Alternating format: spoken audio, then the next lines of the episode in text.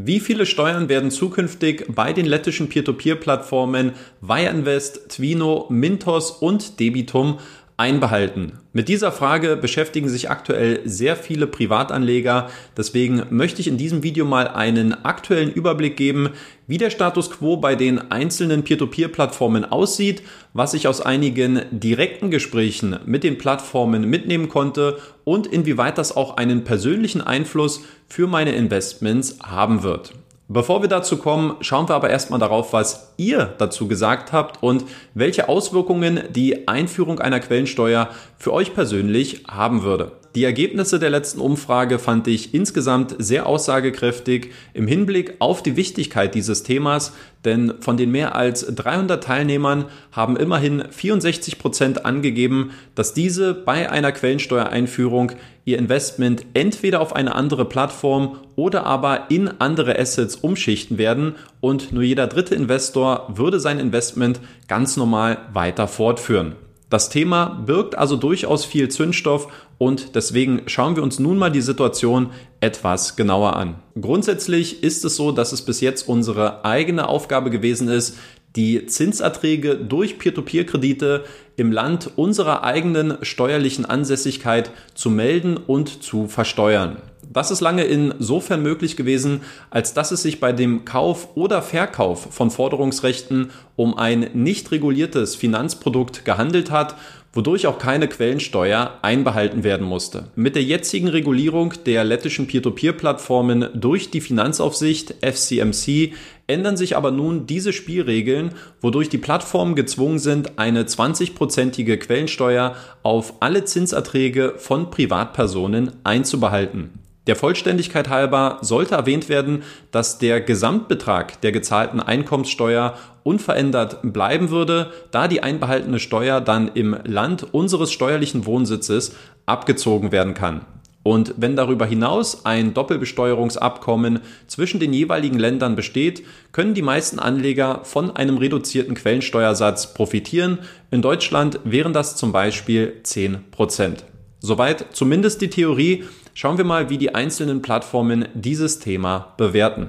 Wireinvest hat von allen Peer-to-Peer-Plattformen wahrscheinlich den smartesten Weg gewählt, denn man hat sich bis jetzt komplett bei diesem Thema zurückgehalten und sich noch gar nicht zu dieser Thematik öffentlich geäußert, was der Plattform sicherlich nicht geschadet haben wird.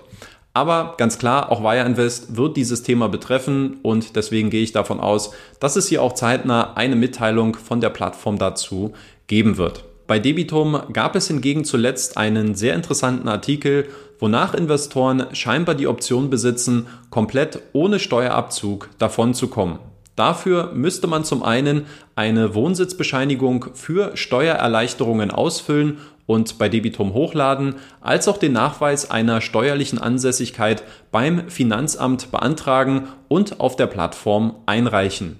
Sollte das genehmigt werden, könnten Anleger fünf Jahre lang investieren, ohne einen Steuereinbehalt von Zinserträgen fürchten zu müssen. Warum sich dieser Ansatz so stark von den anderen Peer-to-Peer-Plattformen unterscheidet, Darauf konnte man mir auf Nachfrage keine wirklich konkrete Antwort geben und deswegen bin ich mir nicht zu 100% sicher, ob dieses Modell nicht früher oder später nochmal kippen könnte. Bei Mintos als auch bei Twino gibt es hingegen einen 20% Quellensteuersatz auf alle Zinserträge, der jedoch mit der Einreichung einer Ansässigkeitsbescheinigung auf 10% reduziert werden kann. Allerdings gibt es durchaus die Hoffnung, dass es demnächst zu einer Gesetzesänderung in Lettland kommen wird, bei welcher der Quellensteuersatz für alle in der EU steuerlich ansässigen Personen auf 5% gesenkt werden könnte und wo es nicht mehr nötig wäre, für Anleger zusätzliche Dokumente oder Bescheinigungen einzureichen. Das hat mir am Montag auch Twino-CEO Anastasia